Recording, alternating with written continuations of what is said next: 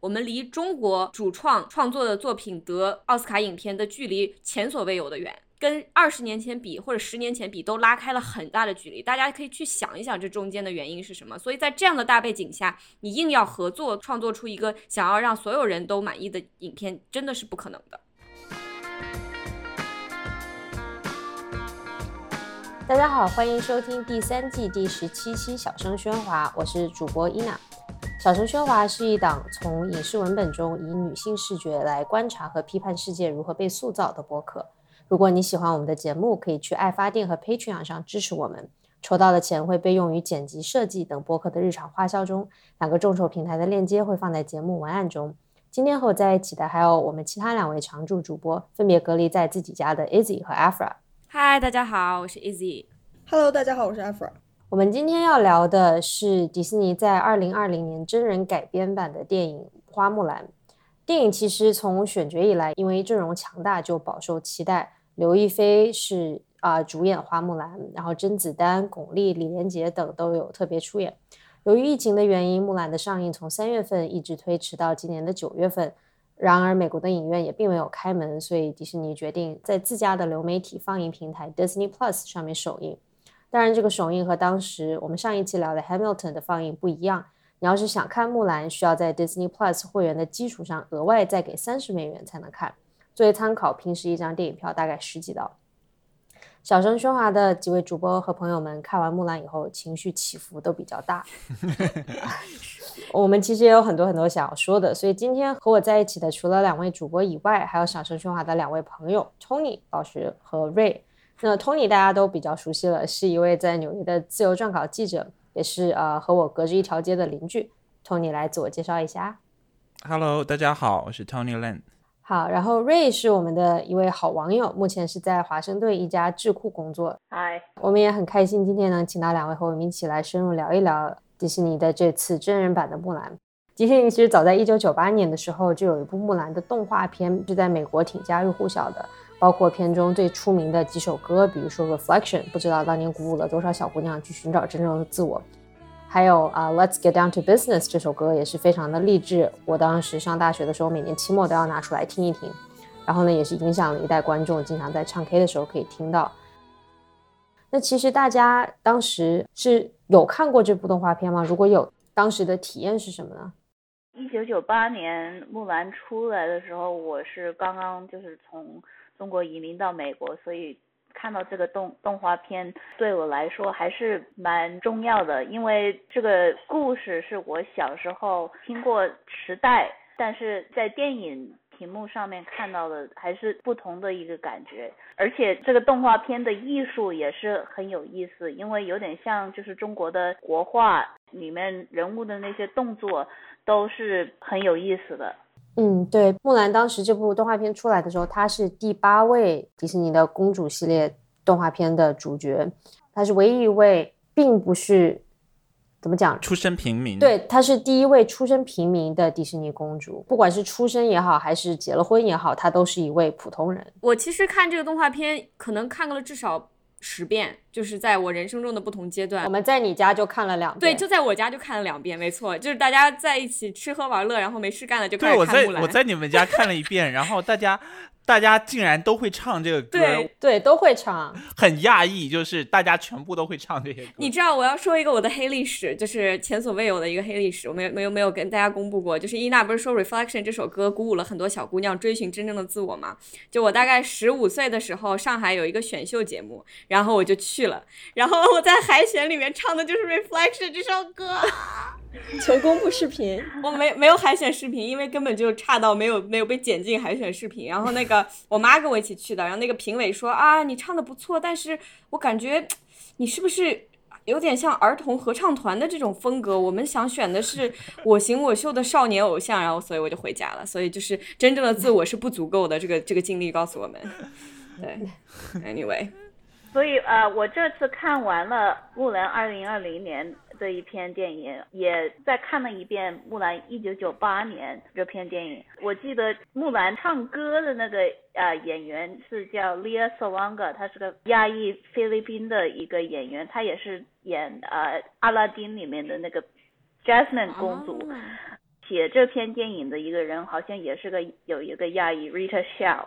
所以这个电影里面还是有一些亚裔的，创作者，对对对，对，明娜也是配音的，对，我小时候看的那个就是迪士尼版那个木兰是盗版，然后是港版配音。我不知道为什么我小时候看的所有的 Pixar 和 Disney 全都是港版，应该是陈慧琳配音的吧？木兰，感觉印象还很深，而且港版的那个所有的歌都超级好听。哇，我要回去再听一遍。嗯是的，想回去再听一遍。我印象里面其实很有趣的是，那个时候花木兰就已经有这个大概这个辱华的风潮出来，说你们把这个人都涂得奇形怪状的。哦绝对有就是尤其开场开场曲，就是那个对我、对我印有有有，我小时候绝对是战狼的，然后那个看到那花木兰那动画片里面所有的中文字都是甲骨文似的。对，就你认不出来那个完全认不出来，然后我当时就觉得非常之辱华。啊，对，嗯原版的花木兰，它的歌曲可以说是整个电影的精华。它的每一首歌都不只是好听而已，它有很多的这个人物的发展暗藏在歌词里面，包括我们一上来就知道花木兰是个什么样子的人。她是一个用狗来喂鸡的一个有小聪明的这样的一个小女孩，我就特别喜欢那个开场，然后后面又给人下棋，然后又怎么怎么样，反正她就是一个很好玩的人。对。对，其实当时翻拍真人版很大一个争议就是说这部电影里边没有唱歌，对吧？就觉得说天哪，就是没有办法想象一个没有唱歌的花木兰，也没有办法想象没有那个李商，就是当时的爱情线。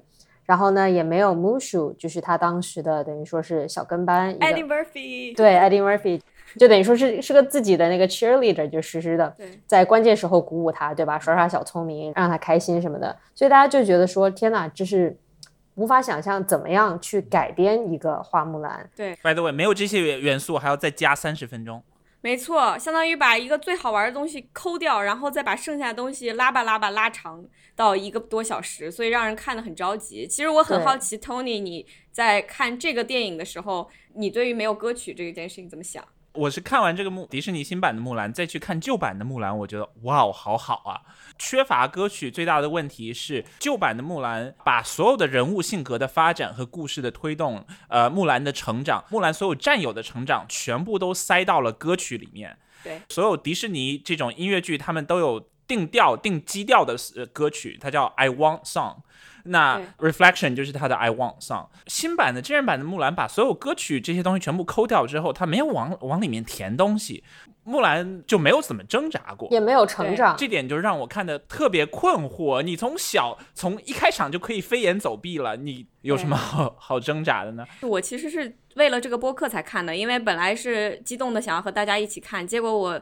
晚了，晚了以后就有一个好处，就是我的心理预期被你们这些所有人的吐槽已经降得非常非常低。可是木兰还是完美的突破了我这个已经低到地心的一个预期。看完以后，我感觉就是。特别想去抽一包烟，你知道吗？就觉得自己非常的疲惫，就觉得因为观观影过程中我的心太累了，看完以后就仿佛我自己也披头散发的拯救了中国。真的就是，如果一定要用一个字来形容这部电影的话，就是气，太气了，气贯长虹。他把一个木兰从一个平民女孩儿，然后去挣扎的呃故事，变成了一个超级英雄的故事。就是木兰从小就身怀绝技，飞檐走壁，可以跑到屋顶上去救鸡，然后接下来代代父从军了，然后从完军之后，在一开始就可以就很能打，打完了之后啊，他遇到什么样的挫折呢？啊、就是爬山爬不上去，那怎么样解决它呢？努力爬上去，对就这样。对对对对，努力爬就上去了。一九九八年的时候训练的时候，他得用那个绳子或者对，他有工具辅助，沙袋负重的那个，对对，就是，所以他得自己想出来怎么能解决问题。在这个电影里面，他基本上遇到了问题的时候，不需要想出来，就可以用他的魔力解决问题。对 girl power。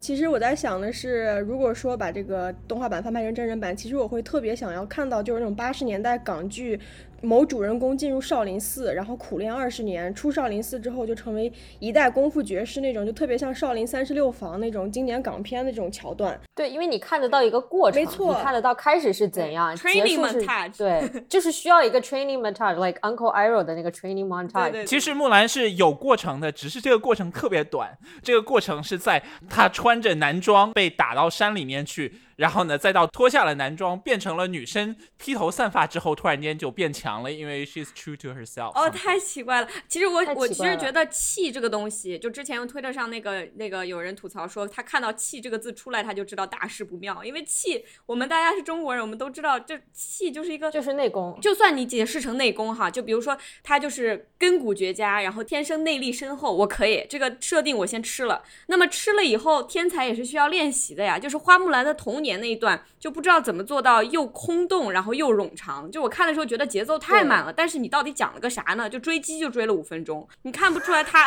你看不出来他有，比如说小的时候偷偷的受到父亲指点呀，或者偷偷练武呀，或者是靠小聪明和靠一些就是智慧来逃避女性的一些责任，然后空出时间来练武，这些都没有。所以就到他最后。突然就可以空中一剑踢死大反派，就特别违和，就不知道他的武功是哪里来的。并且很多人说，其实这个气应该是大家都有的这种，对吧？就是所有人都有气。那么你武功高强，就在于你如何 去运这个气。对但是他这部电影里并不是这样说的，他就是说有气就等于说有魔法，就像 Force 一样，原力。对，就跟星球大战一样，就是 May the Force be with you，对吧？对的对的然后呢，就是木木兰有原力，但是她有原力，她也没有一个被发掘的这个过程啊，就是原力觉醒的过程，对不对？没，有，没有。完全没有。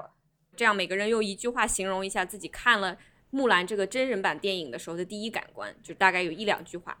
我觉得就好像我在街上看到了一个白人纹着一个“我们都是一家人”的纹身，这个太狠了，真的。对，就真的是一个纹身的那个样子，走在街上，一个人特别特别荣耀，特别开心，宣传自己，觉得自己特别有中国文化，然后穿着唐装，然后呢手臂上绣出“我们都是一家人”，就这个就是我的感觉。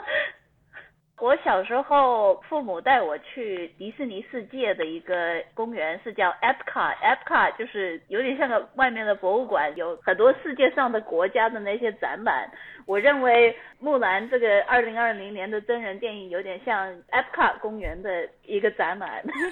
但是是需要两个小时的时间 看完浪费了两个小时。啊，白用了两个小时。如果是在电影院的话，我真的会中途走人。我觉得，我觉得在电影院的话，我们可能会被赶走，因为我就一直在叫，一直在捶自己的胸，然后一直在就无法控制自己。伊娜，你呢？你看完的时候感觉怎么样？看完就非常的生气，就我觉得我被骗了，就是我看到啊阵容强大，全都是亚裔的剧组和啊、演员卖了个幌子，然后我就开开心心的进去看这部电影，然后看出来就很生气。我的感觉就是有点像是中国某某省搞了一个水上威尼斯，然后那个威尼斯里面全部都是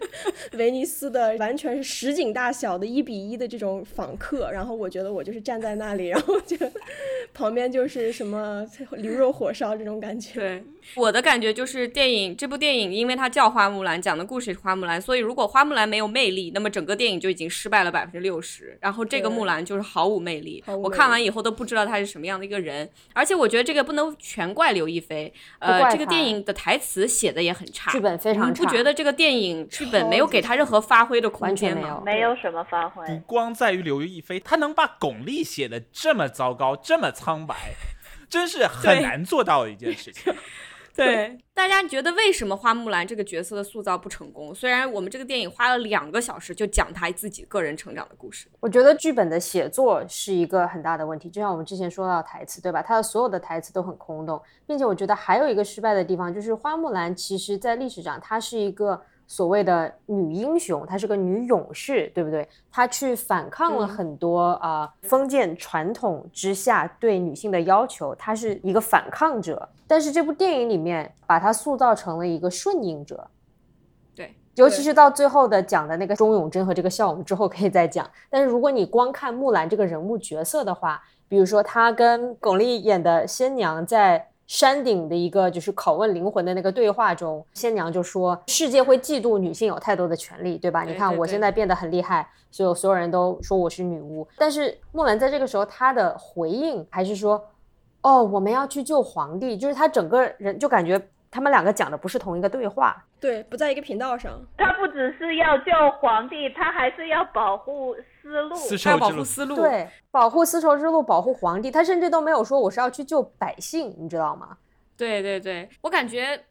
巩俐的这个角色，她自己的逻辑也非常的不不自洽。他说他其实扮演的这个女巫就是我想做个好人，我想有好朋友，但是我的气太重。然后然后我就觉得他不是气太重，他是妆太重，他就已经打扮成了这个样子，怎么做一个好人？但是。但是，但是他想抓马也没有关系，因为我又回想了一下，灭绝师太、梅超风都是一种很前卫大胆的女性，然后也很带感。但是如果是巩俐的这样的一个设定，她完全可以自立门派，在整个中国去找一些气很足的女学生，然后创造北魏女子武术第一人，就是不是很香的一个设定吗？就像伊娜提到的，她是因为作为一个有力量的女性。因为不顺从，因为自己力量很大，被人恐惧，所以被人孤立。我觉得这是个很好的一个设定。但是当仙娘看到花木兰通过做一个模范小标兵，居然被所有人接受的时候，她的第一个反应居然是欣慰。她难道不应该很生气吗？就我撕了你，就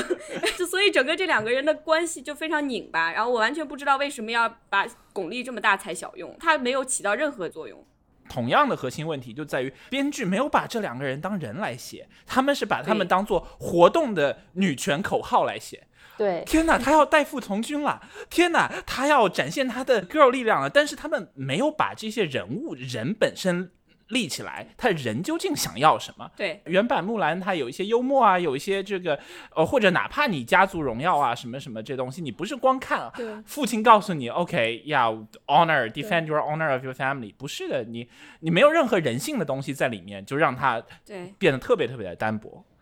对，他们两个人讲话的时候有有点像两个木偶在讲话。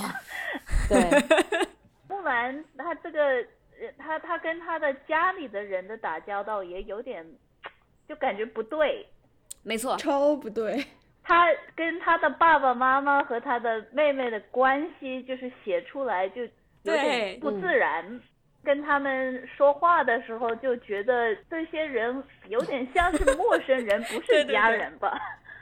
不是木兰化好妆要去见媒婆嘛？然后这个时候，木兰的父亲看到木兰带妆然后出场的那一刻，他说了一句话，然后英文直译过来意思大概就是“我真是有幸能和这么迷人的女人共处” 然后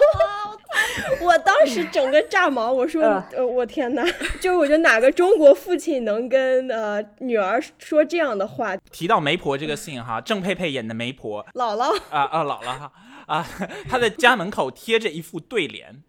中文对联。我们终于在迪士尼木兰看到中文了，有没有很欣慰啊？这个对联写的什么呢？上联是“愿天下有情人终成眷属”，下联是“愿世间眷属皆是有情人”。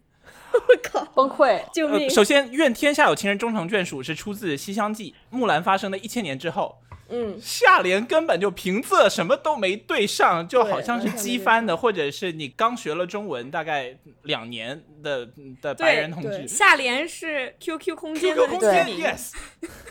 真是太气人了！而且郑佩佩多么有喜剧天赋的一个女演员，在周星驰电影里面，各种电影里面她都会很好笑。结果木兰里面居然把她这么有喜感的一个角色都塑造的一点都不好笑。就是你看动画片的时候，这是最有喜感的一个场景，但是对他居然能够把这么好的一个原材料给糟蹋了。他那个妆发就像是《倩女幽魂》里面那个姥姥，就是非常可 怕的一个感觉，随时随地要变身的那种。还有一个问题哈，大家想一想，郑佩佩从一九六三年就开始演电影了，就在各大在李安什么各各大片里面，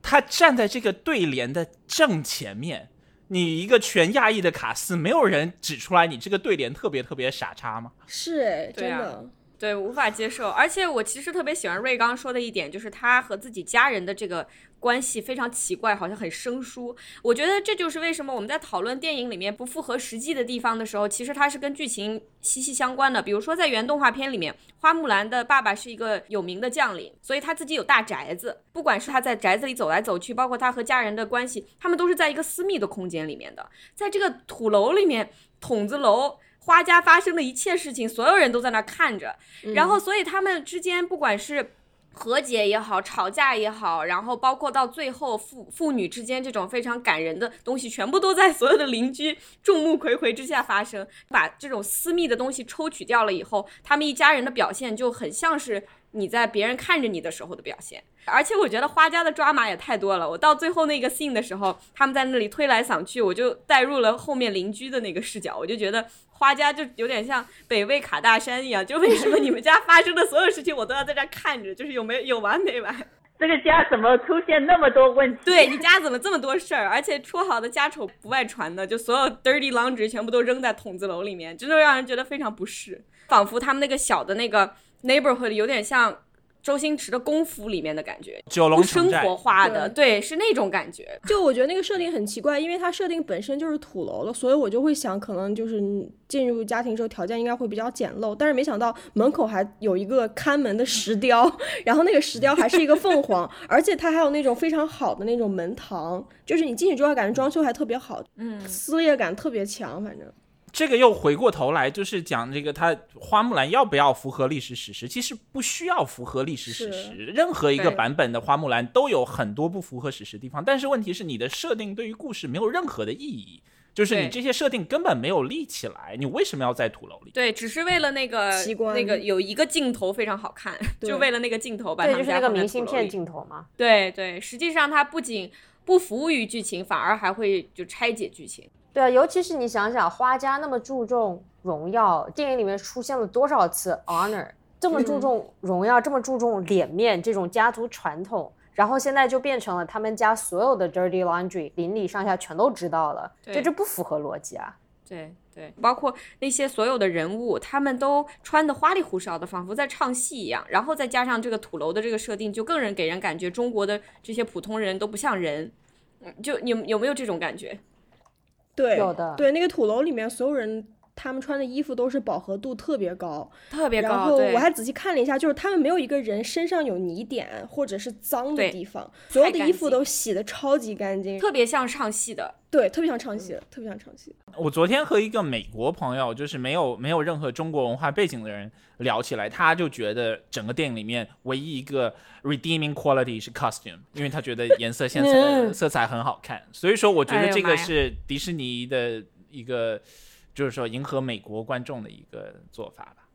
但是我觉得他动画片里面，比如说他们军中的将领、新兵，他们在训练的时候穿的衣服也是灰灰头土脸的，对吧？因为你要做训练，结果在这个里面变成一身红装，而且大家都穿的红红的，因为特别好看，就整个就给人感觉就是它的颜色没有服务剧情。对，生怕自己不被发现，对，就比如说英雄，英雄里面有极其强烈的色彩，但是每个色彩都和人物的性格和人物的经历是吻合的。对对吧？这个里面的色彩纯属为了好看，而且就不符合逻辑，所以让人没有办法吃下他的这个世界观。然后再加上他发现自我以后就开始披头散发，然后我们当时看的时候，好几个头发特别长的女生都说。你打仗的时候为什么可以忍受自己的头发在眼前晃来晃去的？而且木兰的一个天赋异禀就是她永远可以在镜头扫到她的时候迎着风跑，这样她的头发是在后面飘着，很漂亮的。她从来没有逆着风跑的时候过。我就是说女女勇士也需要头盔啊。对你女勇士，你有这个气，你这个气被解放出来了，所以你就不需要盔甲了，是吗？对，这个不光是木兰的问题，这是迪士尼所有真人版动画重置造成的一个问题。因为媒介改了，它不再是动画了，你不管特效做得再怎么样，它都是人，你就必须更 realistic，有一些更现实主义的东西进去。那观众很多时候就会有一种非常强的不适感。对对，包括《美女与野兽》里面，你真正看到了一个毛乎乎的野兽的时候，你才意识到，等等，这个故事好像似乎哪里有点不对劲。就所以，花木兰，花木兰的问题在于，它讲的是一个战争的故事，所以它其实底色是非常残酷的。电影很难像动画片那样把这个宏大的战争做的又逼真又不过于沉重。它因为是拍给小朋友看的电影，所以其实整个电影对于暴力的处理是非常虚化的，整个电影里一滴血都没有。包括后面木兰的同袍，他们几个人在狭窄的小巷里面战斗，战斗了大概可能时间上感觉有半个小时，结果镜头切回来，墙上地上干干净净的，大家就在那躺着，就所以所以这一切都让人很难跟角色产生共情，你没有办法就理解他的这个代价，所以也很难就有立住这个战士啊、勇士这角色，所以剩下的就只有非常空洞的口号。好，我觉得我们现在可以就是，既然聊完了逻辑问题，可以来聊一下这个利益的问题，这个电影本身利益的问题。因为我一开始知道这部电影的时候，我看预告片就觉得我知道迪士尼想要把它拍成卧虎藏龙，想要把它拍成英雄，是往这个方向走的。嗯，但是迪士尼它所受的限制太多了，他把自己框到了一个很小很小的一个框里面，他一定要宣扬女权，对吧？宣扬就是女主角是啊、独立自主新时代的女性，然后呢女英雄怎么怎么样。但是与此同时，这个女英雄这些家庭观念还是要有的，嗯必须要是一个好女儿，怎么怎么样。嗯，与此同时，她又要迎合西方观众的审美，然后同时又要努力迎合中国观众对选角的要求，对最后的结果就是一个四不像。对，是的，其实我其实挺想问问你们，动画片版本的已经是一个 reimagine 的一个木兰，它那个版本的利益是什么？你们当时看完了以后，跟跟这个电影最大的出入在哪里？我作为男性来看这个东西，就很多东西我不能说，就是说不是我说的，但是最起码老板他有一个很核心的东西，是一个反抗意识，一个 queerness 在里面。木兰其实也是一个 queer icon，它是一个 LGBT icon，因为它可以 stay true to yourself，它有这些挣扎，它是一个不符合时代、不符合他人群，不光是不符合家里的期待，它是不符合整个社会期待的一个一个这样的一个人。但是在新版里面，我就觉得木兰是一个三好学生。对他没有嗯任何不 fit in 的地方，除了他就跑了以外，就我是这样觉得，就是木兰这个角色，嗯，就从他不塑造不成功到他的利益有问题，其实这两个问题是相通的，因为我们看不到一个真正的木兰，我们看不到他私下的样子。这个动画片里面这个角色，他有蟋蟀，有那个马，然后有木须，这三个 animal sidekicks 都是他的朋友。当木兰和他们在一起的时候，他是自己真实的样子，你可以看到他是个什么样的人。然后呢，他又通过跟在军中通过自己的一些智慧啊、这些努力，又赢得了其他人的尊重。所以在那个时候，你也看到他性格的另一另外一面。所以他这个藏和露和真和假之间是这种交合的状态，是整个故事的矛盾所在，也是整个主人公的魅力所在。但是在这个电影里面，木兰太孤独了，她根本没有任何能够释放自己的时刻，所以说她在父母面前也是很僵就很装的，然后在那个陈红辉面前，就是他的这个他的什么他的同同事 面前，嗯同事对战友同事面前，他也是伪光正的，他也没有敢表现自己的性格，他们连友情都没有，更不要提绝美爱情激情了。就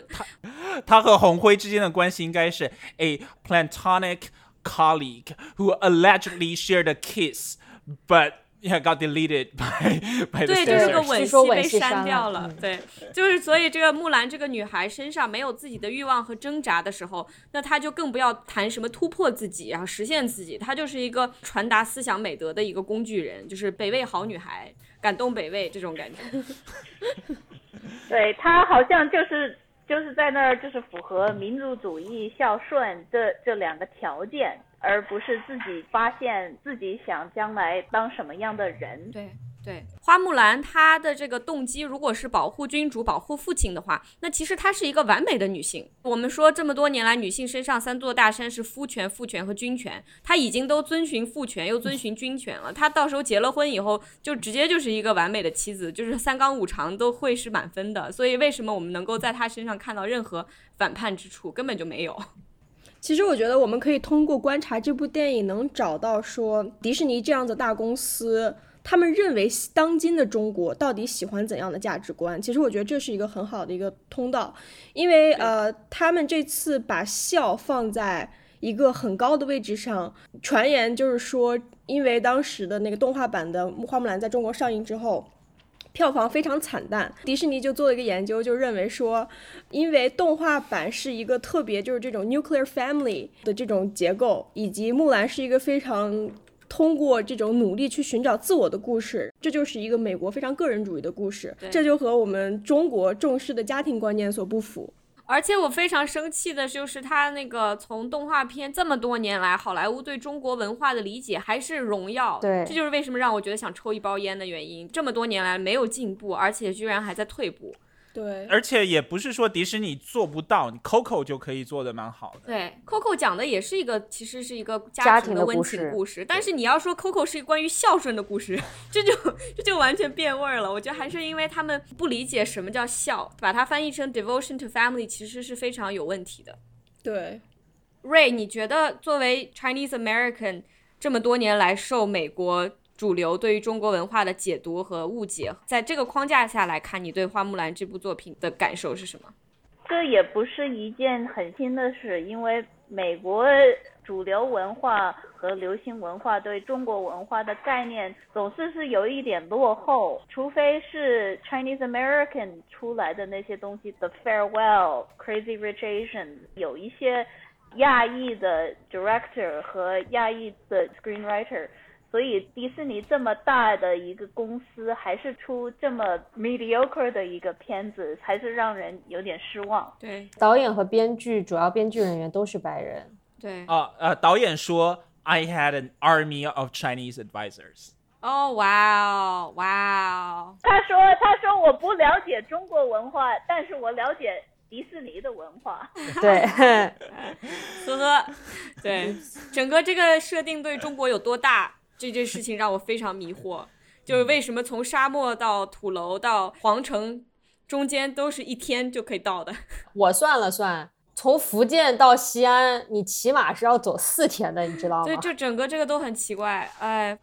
我我其实很想问一个大概十二三岁的一个女孩，她看这部电影是什么感觉？说不定因为没有之前的那个印印象，她可能会是觉得还不错的电影。我有一个朋友，她是我们的年龄，她是大概三岁的时候从中国移民到美国。我看完这部电影，我就赶紧发短信给她，我说你怎么看？因为我知道她一直非常期待。她就说她其实挺开心的，她很开心看到这部电影能够出现在。大屏幕上，当然也不是大屏幕，是我们 每个家的屏幕上，小屏幕上，就是他很开心这部电影被制作出来了，他觉得很欣慰。他说他到最后都哭了，就是他说能够看到这么多亚裔角色出现在这样一部很重要的一部电影里面，对他来说这就够了。就他知道，比如说刘亦菲这个。演员他有很多争议，这个选角有很多争议。这部电影并不是一部非常好的电影，嗯，但是对于他来说，他作为一个 Chinese American 来说，他说能够看到这部电影，他已经真的挺开心的了。哎，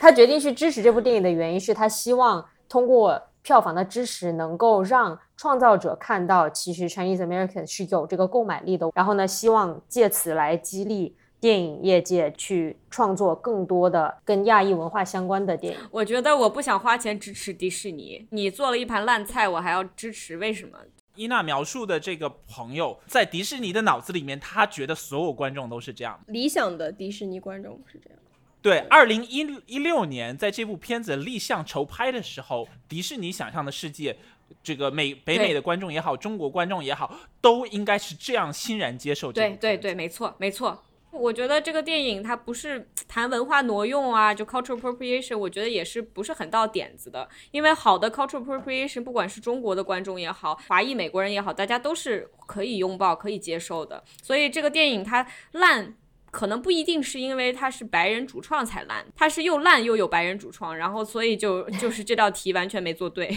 对啊，就像我们之前有一期提到的那个《Avatar: The Last Airbender》降世神通这部动画片，当时做的是非常成功，它也是白人主创，然后呢有一些亚裔的配音演员，当然他也是三季一直都在讲 honor honor，然后就是天天讲 honor，你知道吗？就我看木兰的时候都有点出戏，我说是不是走错出来了？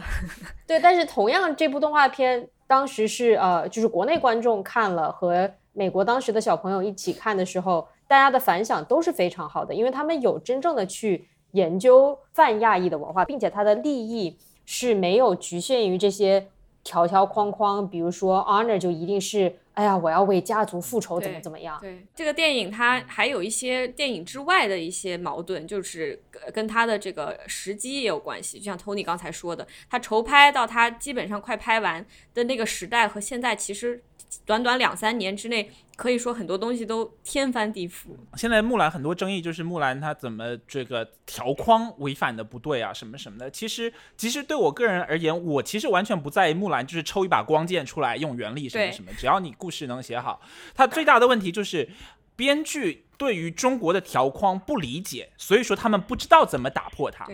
他也不知道自己在打破了特定的条框之后，这些后果。带来的观感是有什么样的问题？所以说他没有办法去 handle 他所有的这些打破的地方。没错，嗯。好像迪士尼就认为可以在中国赚钱，就已经完成了责任了。太惨了，这票房。这个太惨了，他真的是他可能你想他把那些人设在土楼，然后又这个那个都是为了视觉效果，牺牲了故事也要有视觉效果，结果大家都是在电视上看的。这个电影它耗资两亿美元，我就非常觉得匪夷所思。我就在想说这对这钱都花花到哪儿了呢？都花在特效了特效那个长安城好像还挺好看的，在湖北襄阳拍的影视基地，嗯，对哦，觉得我我以为好多，他说好多都是在新西兰啊，拍的那个那个呃 training 是在新西兰拍的，嗯，嗯，而且那个沙漠的那场戏，真的在整个故事里面微不足道。我根本就不需要有一场沙漠的戏，就是沙漠上那个一只马变成一一堆马，就是 就为了那一个镜头 跑去新疆拍摄，引出了这么大的争议，而且真的现在赔的裤子都掉了，而且我对迪士尼毫无同情，是的就我觉得哎，活该。毫无同情。CFO 跟那个《纽约时报》说，之所以要选择那个，是因为要符合历史地貌的这个场景。天呐如！果你连对联都写不对，你去 为了去搞这个地貌什么干什么？真的，花木兰它既然是自己的动画电影改编，它就应该已经基本上可以放弃这个完全符合史实这件事情了。就是中国的皇帝哪有那么容易建的，就突然就就建了，突然就爆了，啊就这些东西我们大家都可以忽略的，只要你故事讲得好，嗯，大家可以说一说这个电影有没有什么处理的好的地方。没有。我们在大纲里用红色写下了“没有”两个字。加粗加粗。这个电影最神奇的地方是，它把价值光谱上所有的人全部团结在一起，任何人都可以在这个电影里面找到非常糟糕的没错，我觉得这是电影非常厉害的。哎，你说的有道理，就仿佛二零一六年的 Hamilton 是可以团结整个美国政治左右光谱上的人，今天。呃，花木兰也团结了全世界所有的中美的所有政治光谱，就是两岸三地大家都不喜欢他。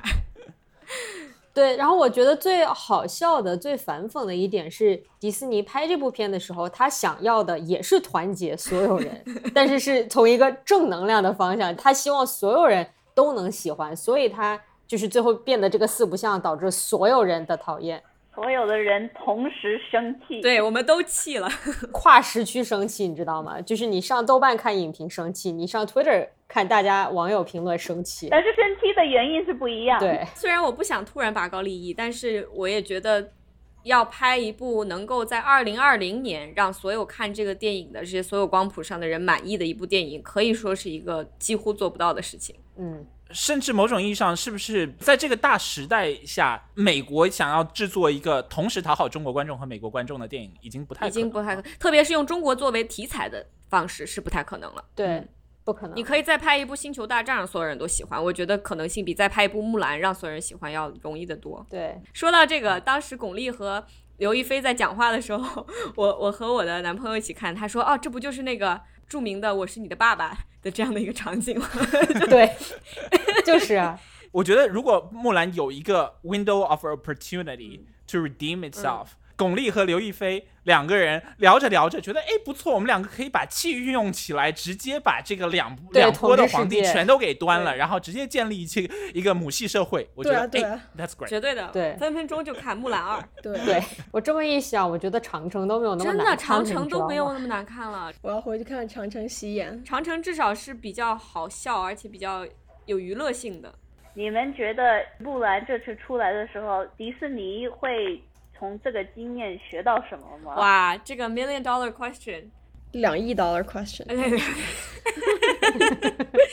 我觉得迪士尼应该不会再轻易尝试。嗯迪士尼这一把完全赌输了，我就我我自己的感觉就是，迪士尼以后不会再碰任何类似于这样的题材了。我觉得如果迪士尼这次的合作跟中国方面不要那么紧密，说不定不会得罪这么多人。我是这么想的。他的一个问题就是想要讨好太多人，想要讨好各国政府，想要讨好就是这个光谱上所有的人。对，我觉得这就是一个心术非常不正的一个起点，因为心术不正，然后所以他的各种包括跟官方的交涉，然后跟角色的交涉，然后跟中国大陆的粉丝的一些交涉，包括站队问题，他心术不正，所以他干的很多事情都会让人觉得特别恶心。他一切向钱嘛，他一切一切向向前，太明显了这一次。但是吃相太难看了，主要是迪士尼和中国这种中美之间的文化交流，在电影方面的就真的没有这么多。我们可以去想一想，哪一部以中国为题材的电影，同时在美国和中国叫好又叫座的？我想不出来，除了《末代皇帝》。对你说的很对，就是为什么我们说可以拍出 Coco 这样的电影，但是迪士尼的这个改编这么一败涂地。我觉得就包括奥斯卡，墨西哥的导演可以得最佳导演，墨西哥的影片可以得最佳影片，韩国的导演的影片可以拿奥斯卡最佳影片。但是我觉得我们离中国主创创作的作品得。奥斯卡影片的距离前所未有的远，跟二十年前比或者十年前比都拉开了很大的距离。大家可以去想一想这中间的原因是什么。所以在这样的大背景下，你硬要合作创作出一个想要让所有人都满意的影片，真的是不可能的。我有一个想法，就是有没有一个当时让你们看的时候，就是 you're like literally hating yourself，就觉得无法接受的一个瞬间。我我自己就是每次那个凤凰出现，我们竟然完全没有聊凤凰，朋友们。就是每次那个凤凰，因为它那个它那个质感特别像那个风筝，就小时候买特别便宜的那种那种纸拉花，你知道吗？它那个尾巴随风一摆，我当时就真的特别想死。每次那个凤凰出现，我都觉得特别想死。那个凤那个凤凰每次出来都是一个 navigation 的作用，它它 navigator，它就是像一个地图一样，GPS 一样，就跑来飞一飞。GPS，很像风筝，你知道吗？特别像风筝。对对对，有点好像那个 CG 不太好。对，我的那个 What the moment。就是在呃开场大概八到十分钟，木兰准备从军了，父亲缓缓地拉开一个包裹，秀出他的传家宝，是一个白色的冰皮月饼月月饼状的玉璧，上面刻有一个孝字，跟花圈一样。I was like，然后还刻着凤凰。我在 Twitter 上面看，就是哦，Mooncake season is here。不是那个字的字体就特别像小时候用的那个 Windows 九八的里面的 Word 里面最简易的那个楷体。就是那个凯，这部电影的所有配色都是 Windows 九八 PPT 最丑的那个模板 做出来的，你知道吗？对，就有网友把那个花木兰的海报和宰相刘罗锅的海报放在一起，然后发现 美学就是完全如出一辙，就是群像，然后下面是一个 Windows 九八字体。还有那个店上面刻的真的是像 Your Name in Chinese 的那些纪念品。对，就那个忠孝真真的就是你去旅游，然后说哎我搞一个刻字，沙拉，然后写下来沙拉两个字。哎，对对对对。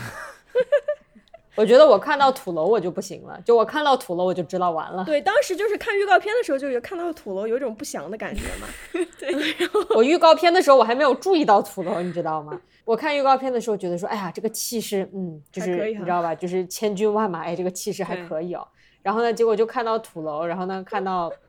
所有人的妆发，然后就就崩溃了，就对这个电影放弃了。我的 What the moment 是看到柔然军队的那个聚会，就他们，他们简直就是从加勒比海盗片场拉过来的一群人，厚厚的眼线，哇，然后又从 Game of Thrones 那个。片场又拉了一群人，这个军队的战术一塌糊涂。动画片里这个军队被灭掉了，所以他们以为所有人都全灭了。这时候单于带着一小群精兵跑去偷袭皇帝，因为皇帝要去见民众，所以这个逻辑是是是符合的。在这个片子里面，这个战役还没有结束，这个可汗就带着一堆人跑了。然后要跑去宫殿里偷袭皇帝，那他为什么不直接去偷袭皇帝呢？花木兰那个军队一共才不到一百个人，有什么好声东击西的？就直接直接搞定，是不是？就战争一开始，一小撮人就已经走了，就还没开始，什么都没干。对，然后这个花木兰他们这边就派了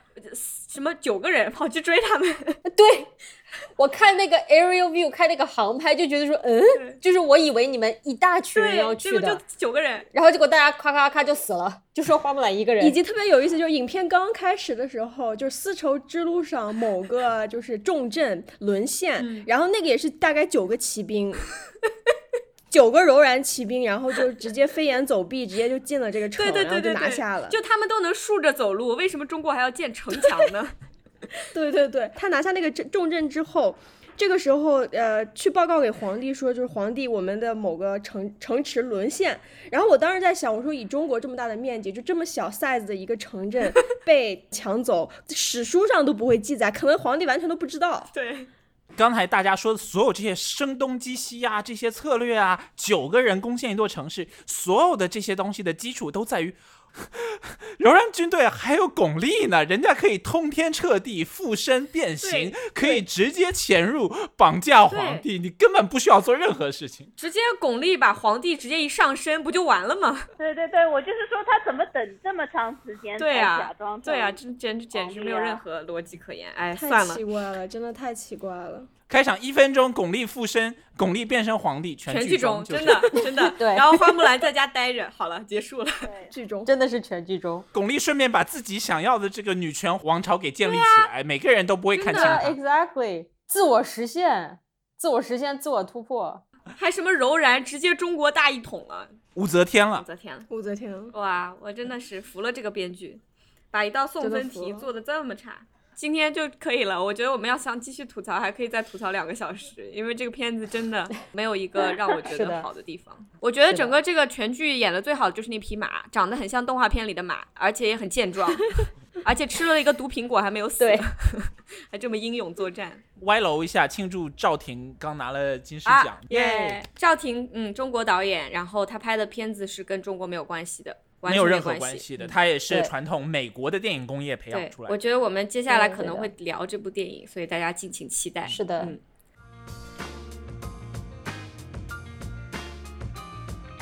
谢谢大家今天来参与我们这个讨论。如果你喜欢我们的节目，可以去爱发电和 Patreon 上支持我们，筹到的钱会被用于剪辑设计等播客的日常花销中。两个众筹平台的链接我们会放在节目的文案中。为了保证大家可以及时稳定收到我们的播客，我们推荐大家使用泛用性播客客户端订阅我们的播客。以苹果播客为例，你可以打开苹果自带的播客客户端，选择资料库右上角点击编辑，并点击通过 URL 添加节目，粘贴我们的 RSS feed。RSS 链接已经放在我们的文案最下方。如果你有兴趣讨论商业合作，也欢迎使用文案中的邮箱联系我们。那今天我们这一集就到此结束，谢谢大家。谢谢大家，谢谢非常感谢。拜拜。